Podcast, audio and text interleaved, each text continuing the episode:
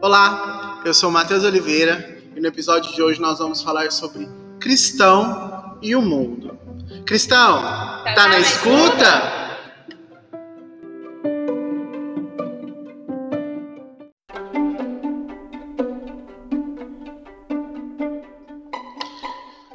Fala juventude, fala cristão. Episódio de hoje tem um gostinho especial, porque hoje, no dia 21 de outubro, nós estamos comemorando o dia do podcast. Sei que o nosso canal é um canal muito novo, mas já um parabéns para nós, né? Estamos aqui com os nossos pequenos cinco ouvintes, brincadeira. E temos pessoas aqui no nosso meio especiais é, como todas que passaram aqui neste, neste canal. Então eu vou convidar elas para se apresentarem. Olá, eu sou Renata Rodrigues da Cunha, sou publicitária, faço parte da paróquia de Santa Terezinha e do movimento Estrada de Emaús, também do setor Juventude Arquidiocesano, a qual eu represento, Estrada de Emaús. Tudo bem? Eu sou Chaene Fernando da Gama, sou músico, tenho 36 anos, faço parte da Paróquia de Santa Cruz há uns 20 anos já, sou coordenador hoje da Pastoral da Música. Estive no Estrada Nemaús por muito tempo, hoje ajudo na JC na medida do possível e é isso. Oi, eu sou Daniela Caetano Silva, tenho 20 anos, sou estudante de licenciatura em matemática, então futura professora. É, trabalho na Estrada e no Emaús e no JC e gosto muito. Sou vicentina também, desde que eu entendo por gente. Vocês podem ter uma, uma noção aí que nós temos três pessoas bem diferentes em questão de vida, né? Mas algumas coisas se encaixam. Nós temos movimentos jovens que ligam essas pessoas. Já voltamos para mais um bate-papo.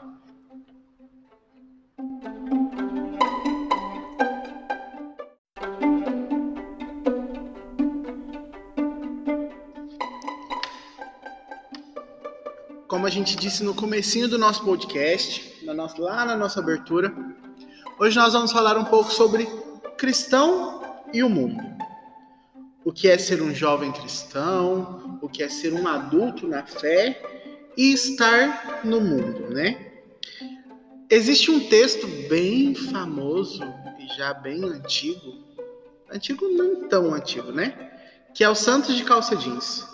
E esse texto fala muito sobre ser um jovem, ser santo, estar no mundo. O texto fala que precisam de santos que vão ao cinema, que ouvem música, que passeiam com os amigos, precisam de santos que coloquem Deus em primeiro lugar e que se ferram na faculdade, precisam de santos que têm o tempo todo do dia para rezar, que saibam viver a pureza, que se consagrem à castidade precisam de santos do século XXI.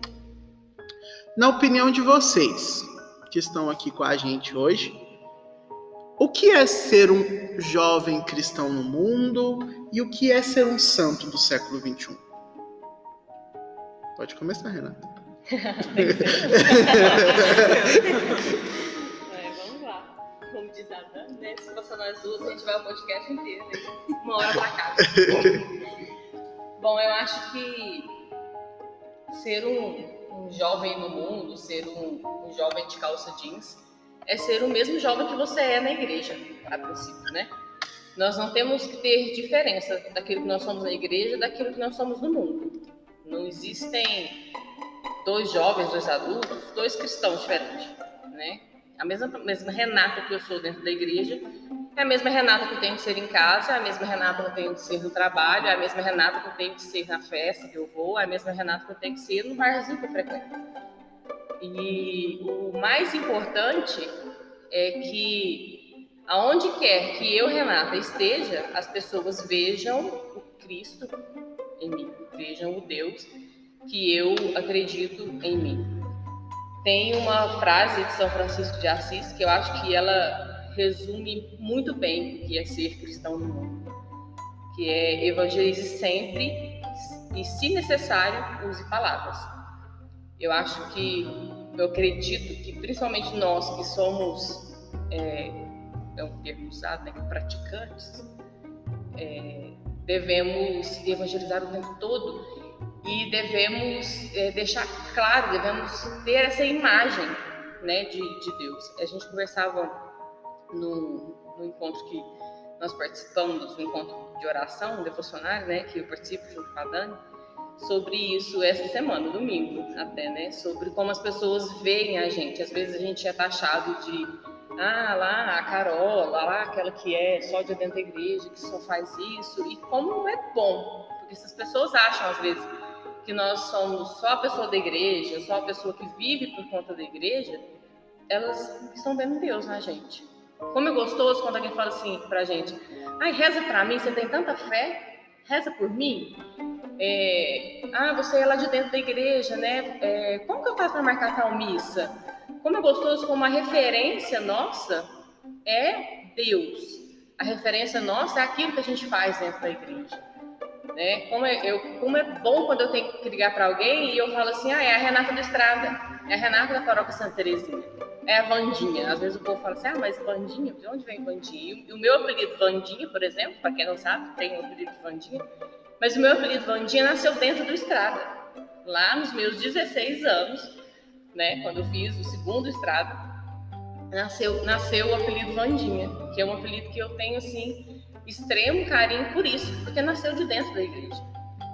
E eu acredito que é isso, é, é exalar o cheiro de Deus, o perfume de Deus, aonde você estiver. Você pode estar no pior lugar, mas se você está exalando Deus, se você está. Se as pessoas que estão ali estão vendo a face de Deus através de você, você está evangelizando. É, aí as pessoas às vezes vão ver e falar assim: ah, a Renata está ali falando de Deus, mas eu vou na CIA e eu vou ver a Renata na CIA. Assim vocês vão me ver na CIA. Eu vou estar lá dançando, eu vou estar rindo, mas se alguém precisar, eu vou estar ali acolhendo, parando, e as pessoas vão olhar para mim e vão ver Deus. Você vai me encontrar sentada no barzinho, conversando, às vezes tomando uma cervejinha, difícil, porque eu não sou de beber muito, mas às vezes bebo. Mas você vai ver Deus em mim. Você não vai me ver caída numa sarjeta é, de, de, tão bêbada. Essa é a diferença.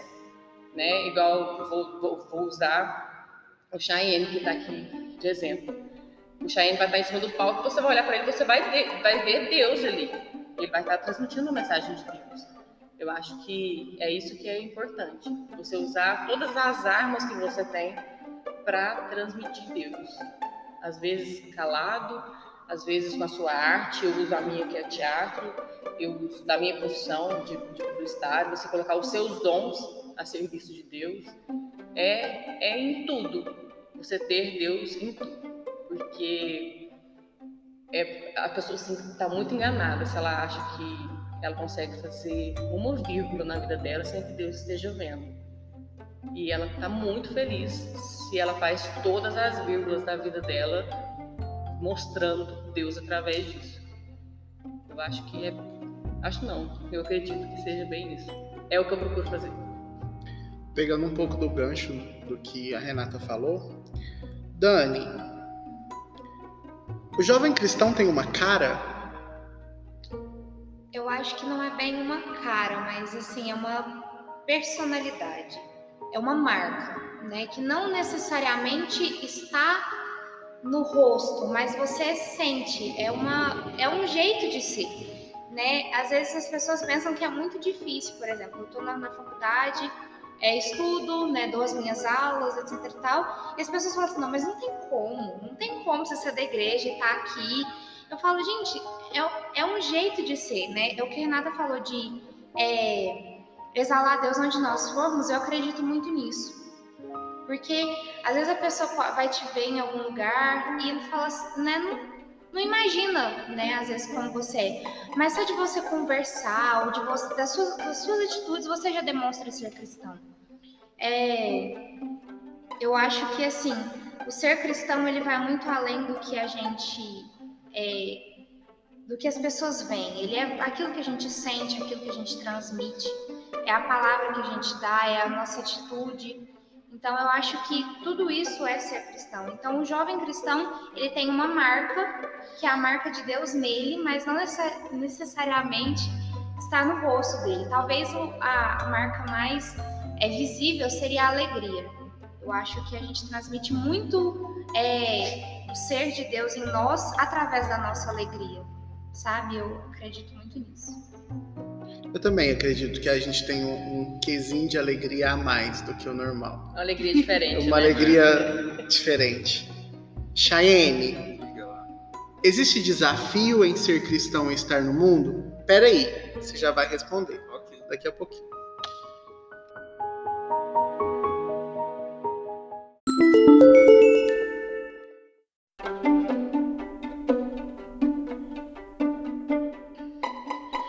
Então, Chayenne, a gente, no bloco anterior, a gente te fez uma pequena pergunta.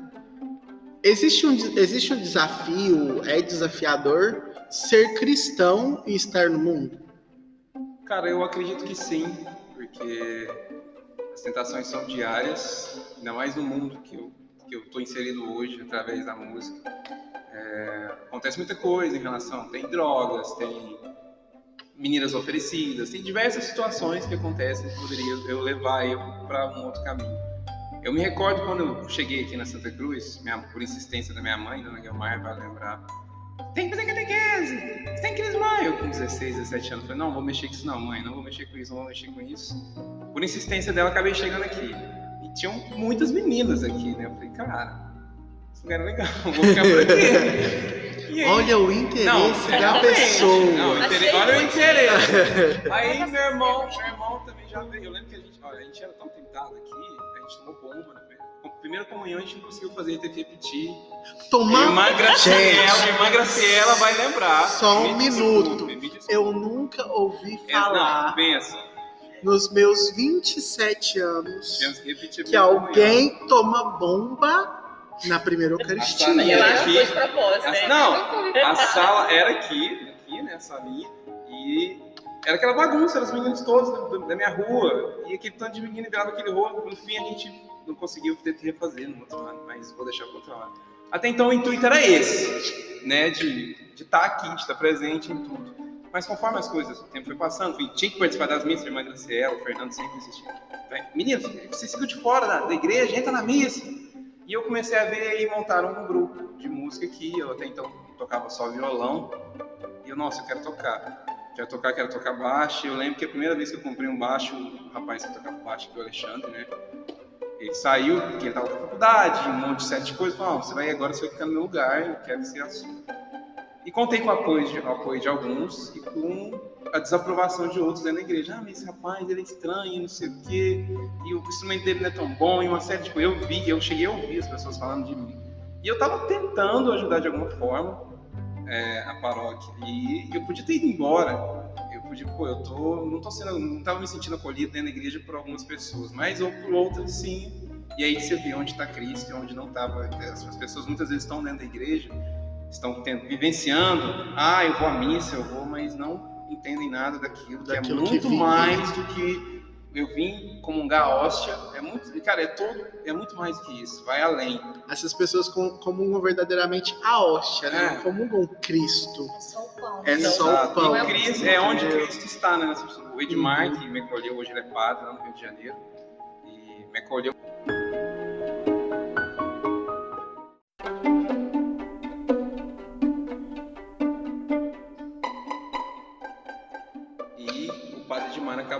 Hoje ele é padre, né, Edmar, na época, ele que conduziu, ele que começou com o ministério aqui né, na paróquia. Ele me acolheu muito bem, outras pessoas também. E eu comecei a desenvolver, a estudar mais, a querer aprender mais. Pra... O primeiro lugar que eu toquei realmente foi aqui na missa, como baixista. E é onde eu tô até hoje. Eu e a Verônica. A Verônica tava antes de mim, vale lembrar, mais velha ainda do que eu. E aí, pô, a partir desse momento, é, veio, veio o Emaús, né? E do Emaús já foi estrada direto. E eu lembro que eu fiquei um bom tempo tocando baixo, Emaús indo estrada. E estando no encontro e conhecendo mais jovens ainda, conheci a Renata, é, uma série de pessoas né, que, que o evento traz. E eu comecei a tocar também com as minhas bandas de rock, sempre, sempre gostei de rock and roll, tô até hoje nessa. eu são diversas situações que eu vivi, que eu vivo até hoje. Eu, eu nunca bebi nada, nunca bebi. Eu fiz uma promessa pra minha mãe quando eu era mais novo.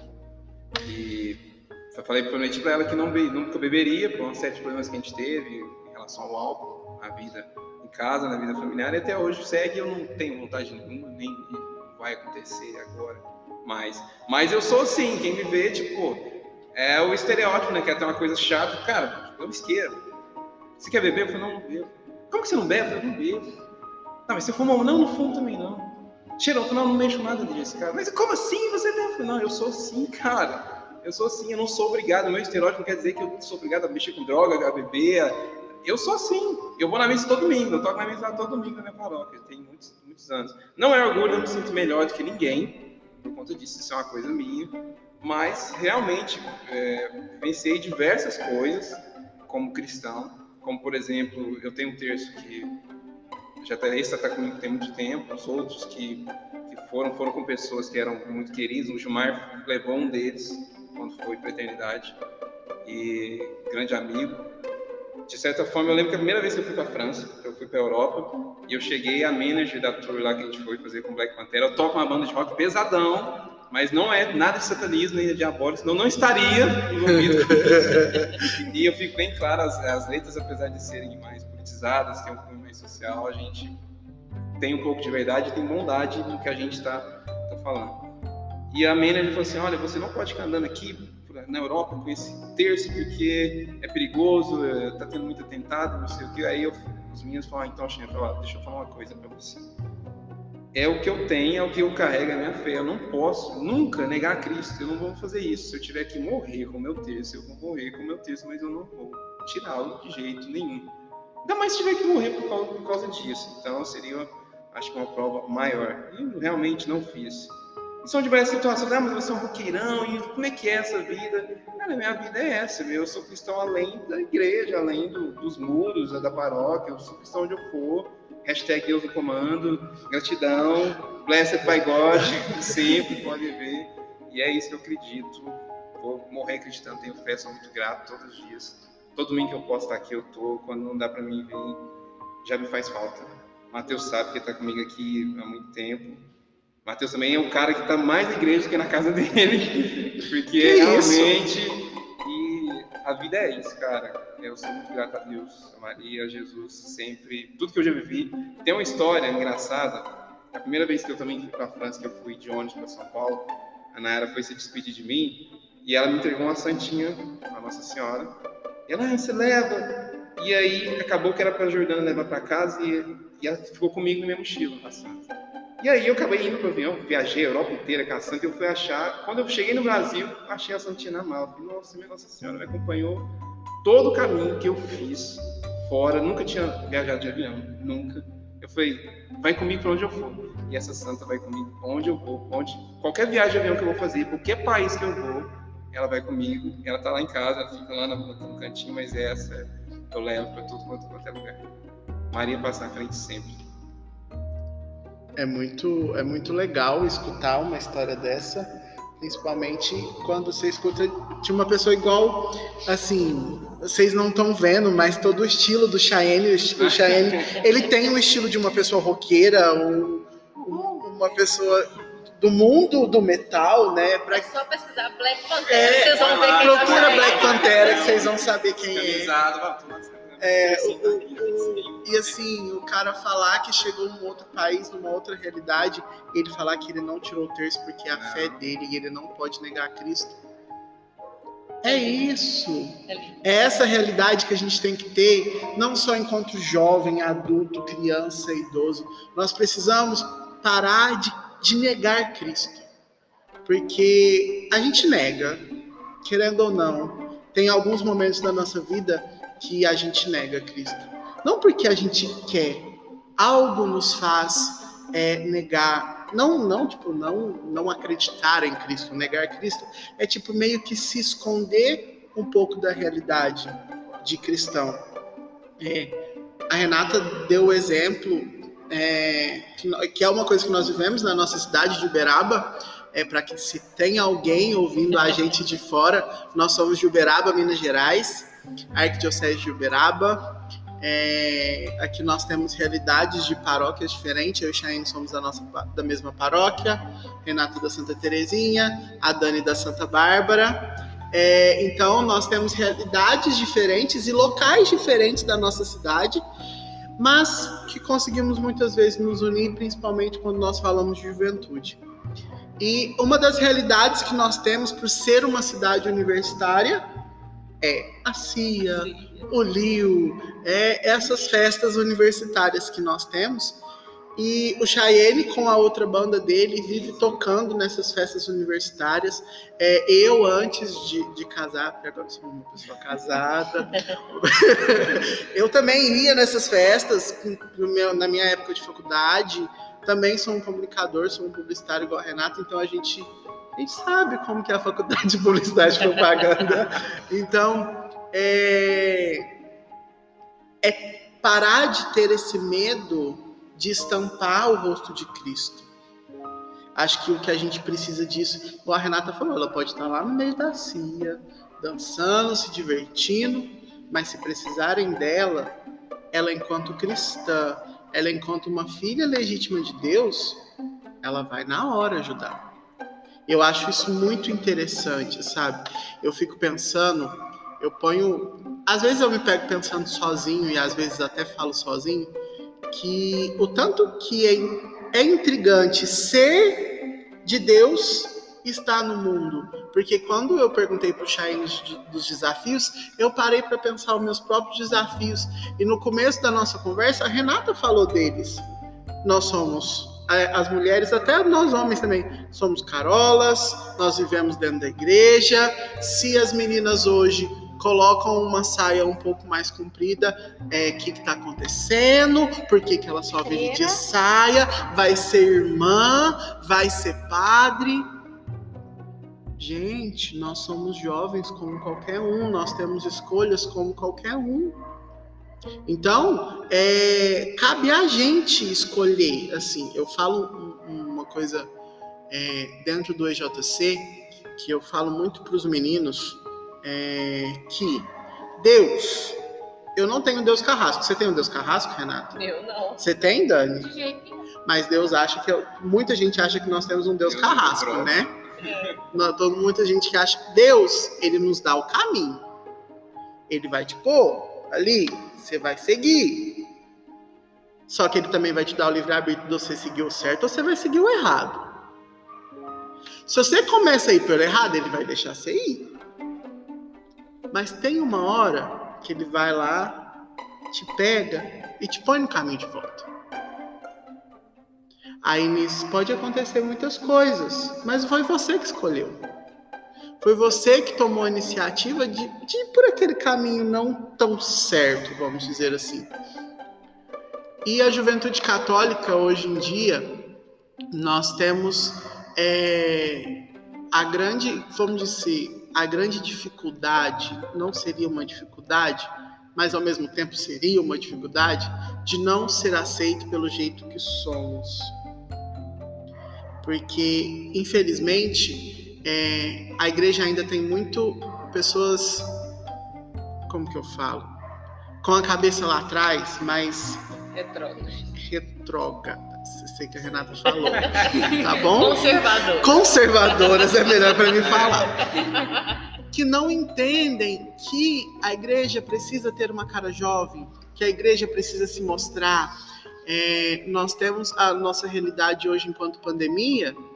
Nós estamos na onde, a igreja? Nas redes sociais.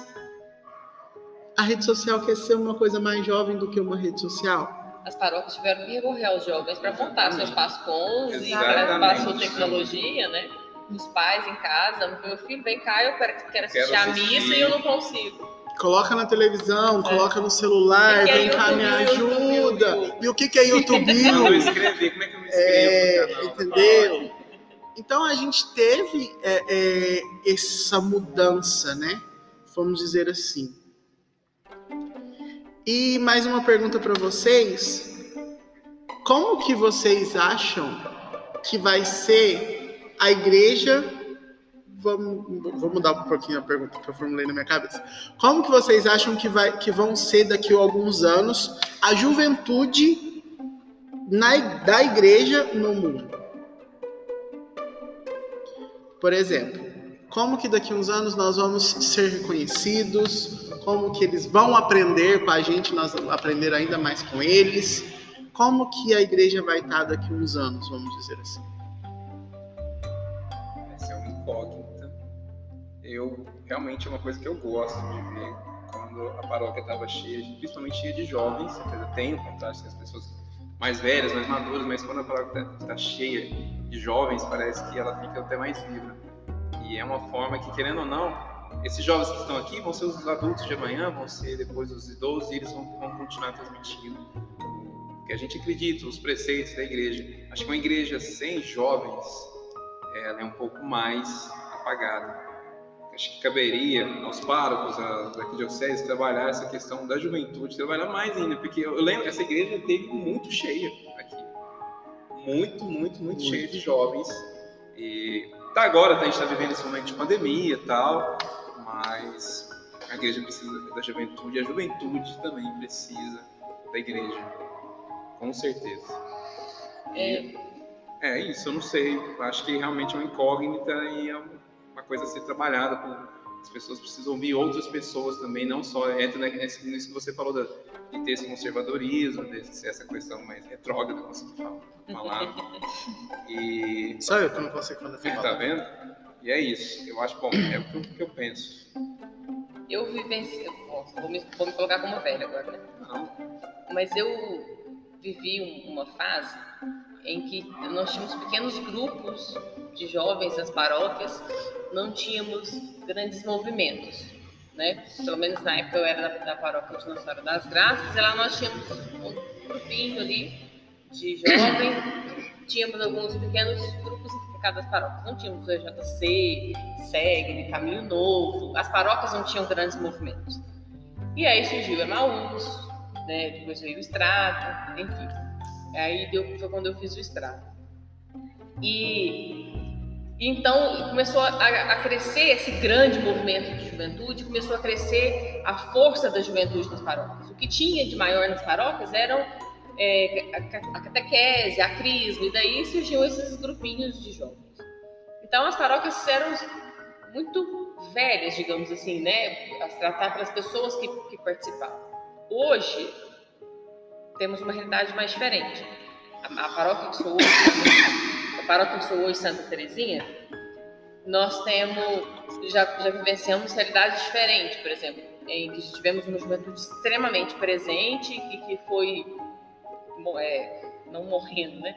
Mas foi diminuindo, hoje nós temos, temos o, caminho novo, mas a juventude ativa mesmo na paróquia é bem menor do que nós já tivemos. Aqui, né? E a gente vê isso em muitas paróquias. Exato. Mas muito se dá disso porque a juventude, daquele fervor de quando isso tudo começou, cresceu. Exato. Mas eu espero, pensando no futuro, porque muitos continuam. Você continua é, no movimento jovem, eu continuo, mesmo não tendo mais os nossos 18, 17 anos, a gente continua envolvido, envolvido no jovem. O meu carisma é lidar com os jovens. Acho que eu, eu me vejo com 60 anos trabalhando com os jovens. Posso estar casado com filho e vou estar trabalhando com os jovens. O Matheus está casado e está envolvido com a juventude. Enfim, é, eu rezo para que aconteça de que essas pessoas que já tiveram envolvidas nesses grandes movimentos jovens, ou que estão agora, tipo, a Dani está nos seus 20 anos, está envolvida com toda essa juventude, lá na frente, quando às vezes não tiver mais envolvida com a juventude, estiver em pastoral familiar, nas outras pastorais, valorizem e incentivem os jovens que tiverem. Por quê? Já passaram por isso.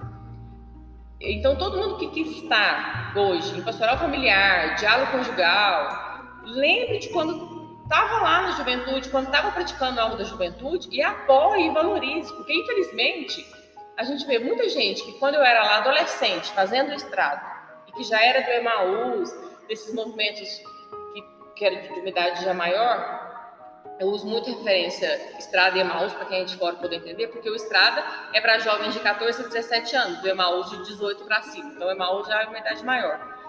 Muita gente que já era do Emaús e que a gente tinha como referência em questão de juventude e que hoje está no diálogo conjugal, que já é para casal, e que abandona a juventude. E que muitas vezes critica, que está ali atacando, e esquece que esteve ali. Da mesma forma, os párocos, muitos párocos que atacam e que criticam os movimentos que são arquidiocesanos, que são de toda a arquidiocese, e que esquece que muitos dos jovens que estão na paróquia hoje foi porque foram lá, fizeram uma estrada, um Emaús, um, um encontro dos vicentinos, alguma coisa da renovação, um movimento que é arquidiocesano, e aí falaram, ah, eu preciso trabalhar. E voltaram para a paróquia. E muitos reclamam porque estão fazendo encontros que não são da paróquia. Então, eu acho que para a juventude continuar e ficar cada vez mais forte, a gente precisa do apoio de quem já esteve e que agora estão sendo os adultos, vão ser os velhos, porque já estiveram aqui, porque os, os adultos de hoje para trás muitas vezes não, não vivenciaram, o grupo de jovens não vivenciaram isso que a gente vive, essa coisa gostosa de ter um grupo, de ter um movimento, de ter alguma coisa assim. O apoio dos párocos é de extrema importância, porque muitas vezes a gente quer fazer as coisas na paróquia, a gente tem ideias, e muitos párocos, infelizmente, não têm o carisma da juventude, e além de não ter o carisma de, de, de ter iniciativa, cortam e impedem a juventude de, de fazer e de agir, e da arquidiocese. Hoje, em Uberaba, eu, eu como integrante do setor, posso dizer que a gente até tem um apoio da Arquidiocese. A Arquidiocese permite, permite que a gente faça muita coisa. Nós tivemos essa semana o DNJ, mesmo em plena pandemia, nós tivemos o DNJ online, com a presença do nosso arcebispo em Nova Ponte. Então, assim, dessa, dessa, de uma forma ou outra, a gente tem um apoio né? Mas a gente precisa muito, em, em todo lugar, seja na sua diocese, de onde você estiver ouvindo, na França, porque agora a gente vai ter audiência na França, Amém. Né? Que, que tenha esse apoio de arquidiocese, do paro e da comunidade, como tudo. Eu acho que aí a juventude vai embora. O jovem precisa de incentivo. Se você der um petelequim nele, ele voa. Eu vejo, eu vejo também que muita coisa já mudou, né? Vamos dizer assim.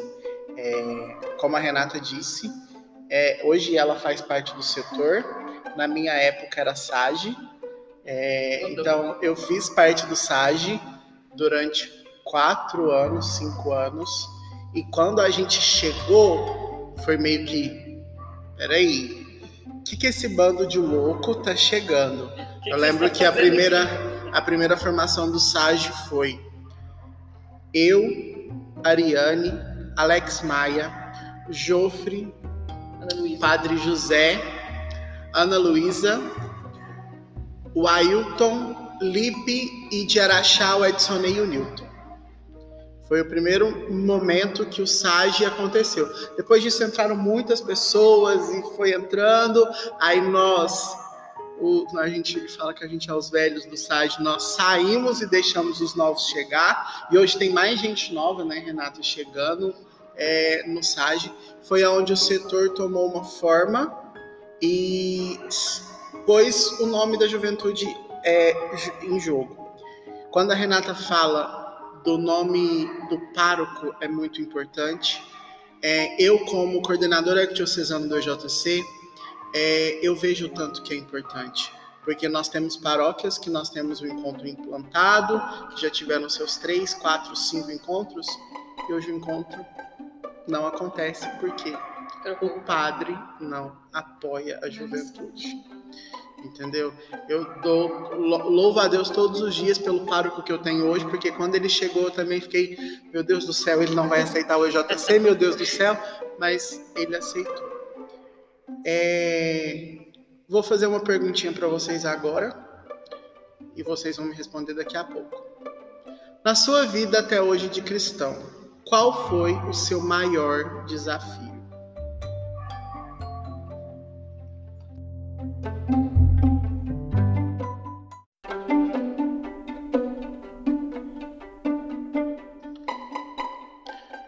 No nosso último bloco, eu fiz uma pequena pergunta aos nossos convidados.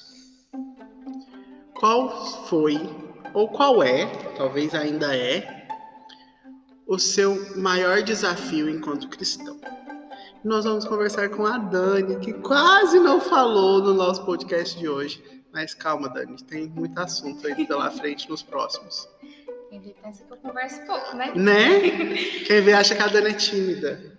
É, mas essa pergunta ela veio assim, ó, uma bomba aqui no meio. Todo mundo, depois que, que a pergunta foi feita, todo mundo ficou muito em silêncio, porque realmente é muito complicado. Às vezes a gente enfrenta isso, mas não, não se coloca a pensar quais são esses desafios.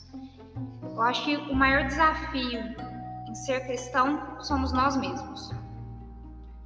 É, é, lidar com as nossas atitudes, com os nossos sentimentos, é saber ponderar as nossas atitudes perante as situações que o mundo nos coloca.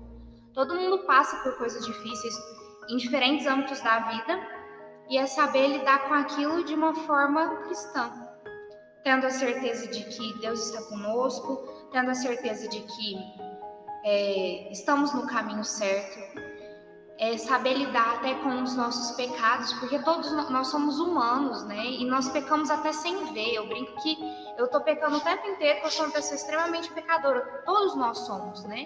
Perfeito é só Deus, e não tem como negar isso. Mas é saber lidar com isso e entender que, apesar disso tudo, né, nós somos extremamente amados. Deus morreu na cruz para mostrar exatamente o amor dele. E a frase que a Renata falou no, início de São Francisco, que se necessário use palavras, Deus usou muito poucas palavras quando ele morreu na cruz por nós. Foi uma atitude. E é exatamente isso. E quando o Tio Matheus também perguntou sobre se o cristão tem uma cara, e aí falamos no estereótipo do Chaene, ou de às vezes alguém que nos vê em algum lugar inusitado e pergunta, mas você é mesmo cristão? É exatamente isso, a gente tem uma marca, a marca dele é o terço.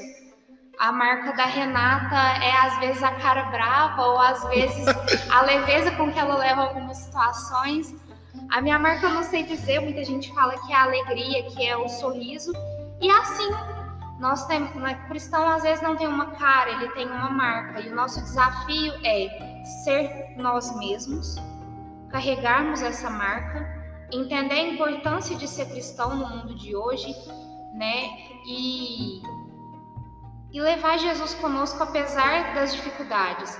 Por mais que às vezes alguma uma situação nos coloca a pensar, passar pela nossa cabeça, duvidar do amor de Deus por nós, é ter a certeza de que Ele nos ama tanto e que ser cristão não é que vai ser fácil o tempo todo, não é porque nós somos da igreja que vai ser tudo as mil maravilhas.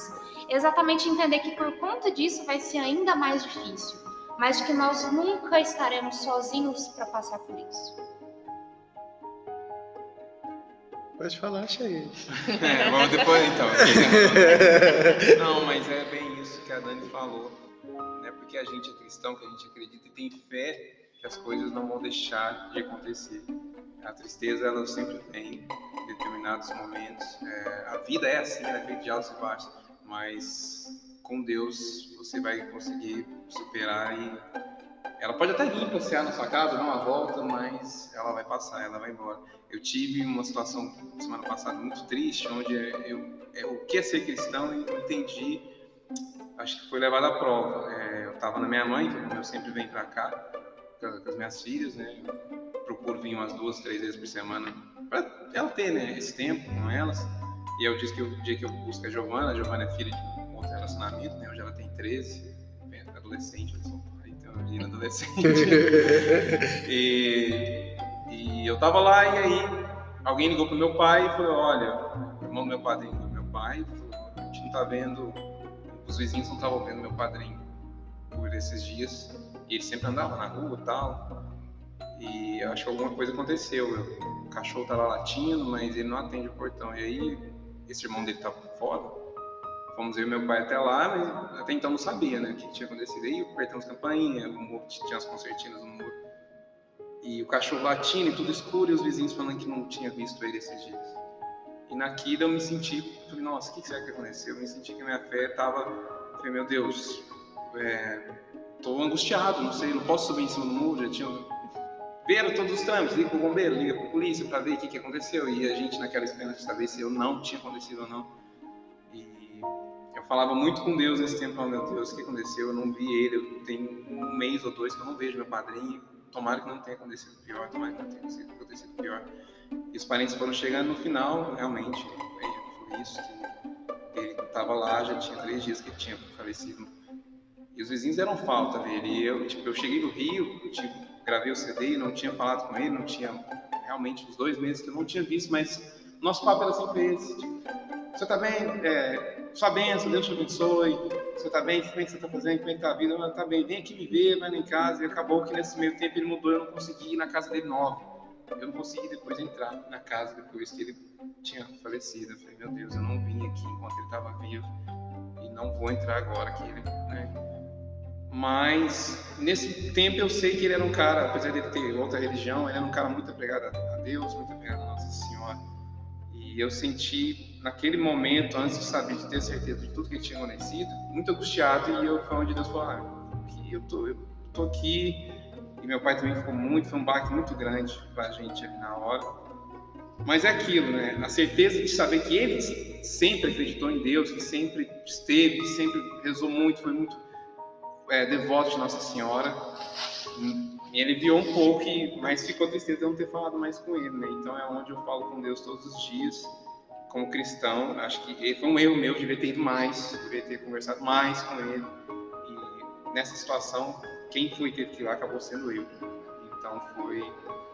Eu sei que eu converso com Deus todos os dias sobre isso. E eu sei que ele está num lugar melhor agora. Que eu vou vê-lo e vou falar, desculpa. Mas é isso. Acho que o desafio de ser cristão é isso, é manter a sua fé mesmo perante a todas as adversidades. As perdas, né? É. o desafio de ser cristão é saber responder essa pergunta. é, Bom, é uma pergunta difícil, principalmente se a gente trouxer pro lado pessoal, Nossa tentar achar um fato específico. Algo que aconteceu, né? É, é a gente tentar Se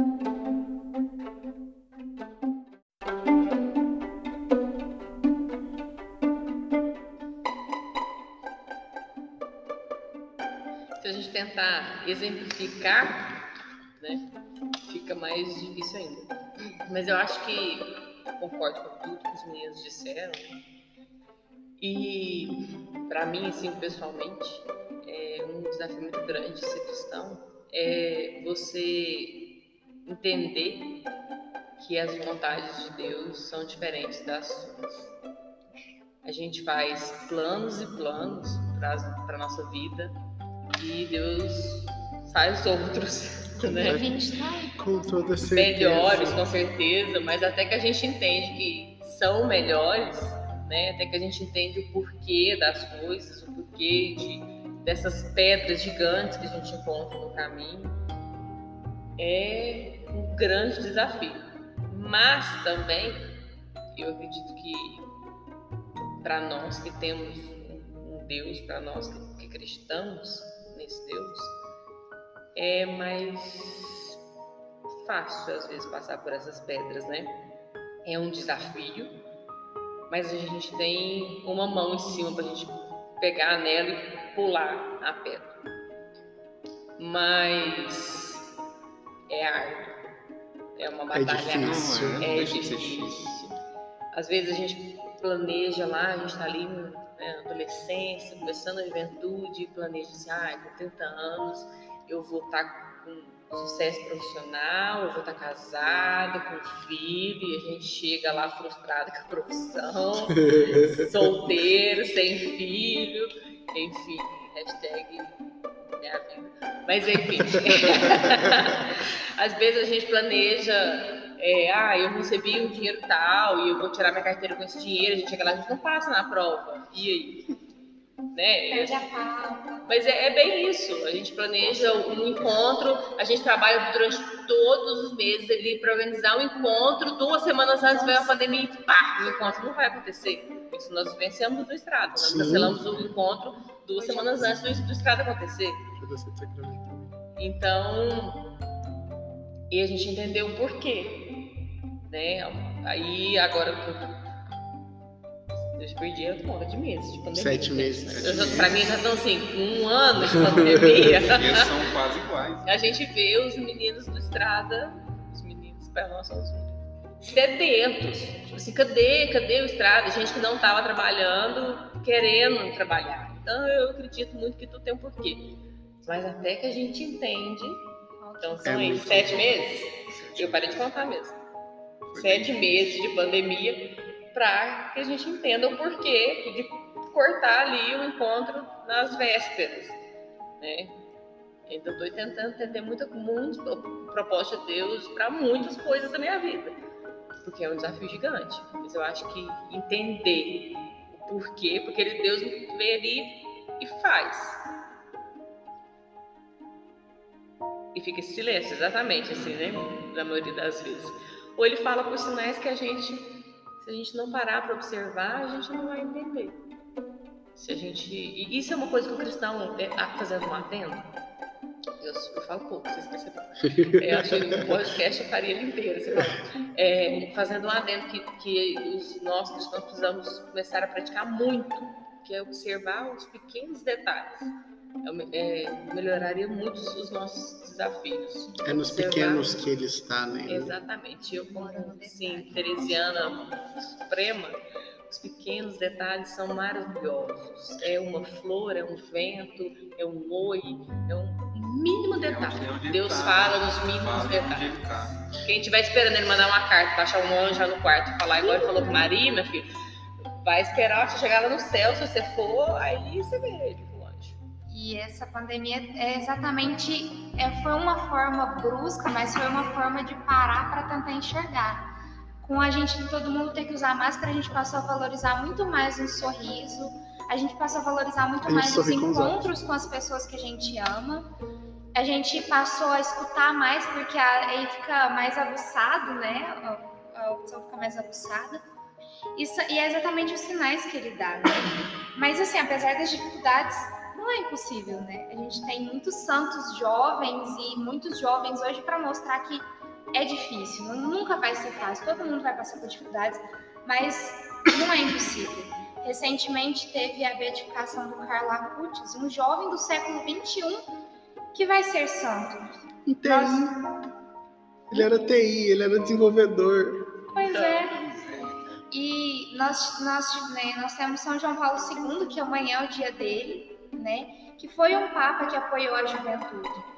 E, e, além de outros tantos jovens santos, né? Santa Teresinha era uma jovem, Santa Bárbara, padroeira da minha paróquia, era uma jovem. Em momentos diferentes da história, mas todos jovens, mostrando que apesar das dificuldades em ser cristão, de que nunca vai ser fácil, de que os planos de Deus são diferentes dos nossos, não é impossível. Eu posso um, uma correção? O maior desafio é não ser cristão. Nossa. É. Concordo. Realmente. Perdi as palavras. É, a gente ficou bem, bem mas é, mas é... para todos os desafios que a gente colocou, a gente deu a solução que sendo cristão é mais fácil. O maior desafio é não ser cristão. Para quem não é cristão, as coisas são muito mais difíceis. Aqueles é, é muito mais difícil porque a gente, eles não têm quem recorrer. Não tem. Eles não buscam. Hoje nós temos inúmeras formas de chegar até Deus, inúmeras formas de estar mais perto de Deus. Nós temos os nossos santos, que são os nossos intercessores, que nós já podemos explicar, porque se, se alguém que escutar esse podcast é, não for católico apostólico romano, não acreditar na Igreja Católica, um santo não faz milagre, ele intercede junto a Deus, ele intercede junto a Jesus Cristo. Nós não veneramos Maria, nós não adoramos Maria, nós temos um amor de mãe. É, se for também para falar de vida de santo e falar sobre a santidade dos santos, falar sobre o amor de Maria, eu acho que a gente mais fica um aqui mais alguns tempos. A Dani acabou de dar um pequeno spoiler do nosso próximo tema, do nosso próximo podcast, que é a vida de São João Paulo II. É, vamos ter duas presenças nesse canal que são bastante importantes na minha vida enquanto cristão, na minha vida enquanto conversão, que foi o que nós falamos semana passada.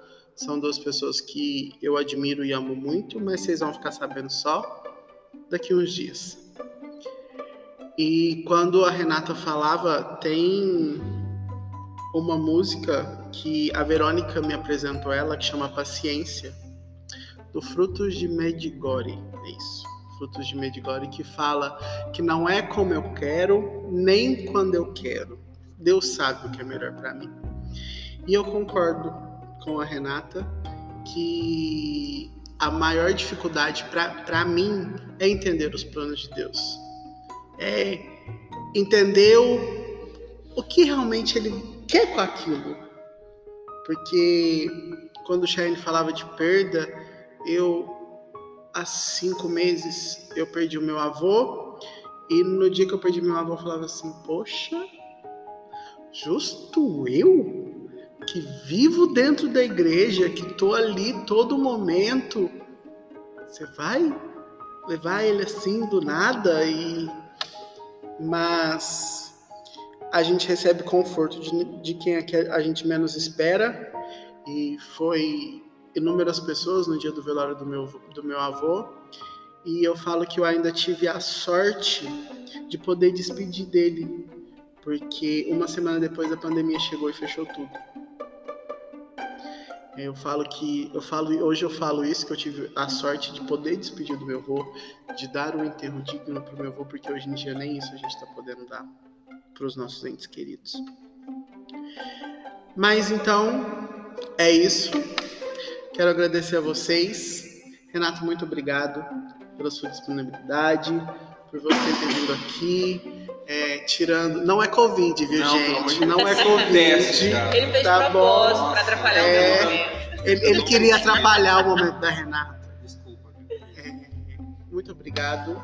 É, eu, a gente tem pouca convivência, mas o pouco que a gente convive, você sabe, eu já te falei isso uma vez, eu sou muito grato pelo jeito que você me acolheu dentro do estrada.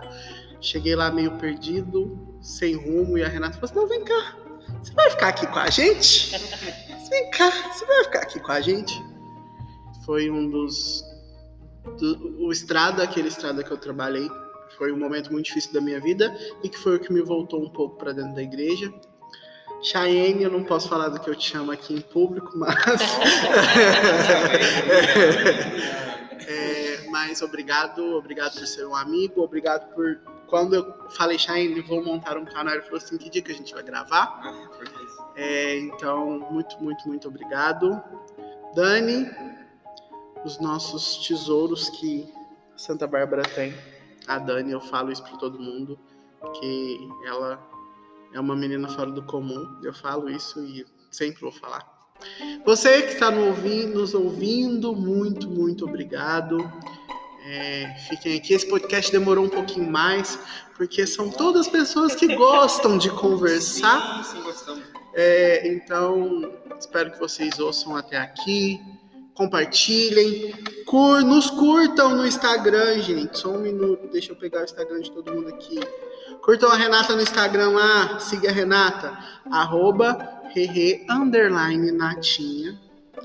Sigam o Chaene, arroba Chaene da Gama, Black segue a B4, segue o Refúgio de Graça, favor, segue todos os momentos, todas as bandas que eles são, que ele é músico. Segue a Dani, Dani Caetano 00, é isso, né? É, segue eu também, gente, arroba Santos. E segue o Cristão Tá na Escuta, arroba Cristão Tá na Escuta. Estamos no Instagram, estamos indo para o Twitter, vamos ver como que vai virar isso aí. É, então, até mais, até o próximo episódio. Cristão! Tá na escuta?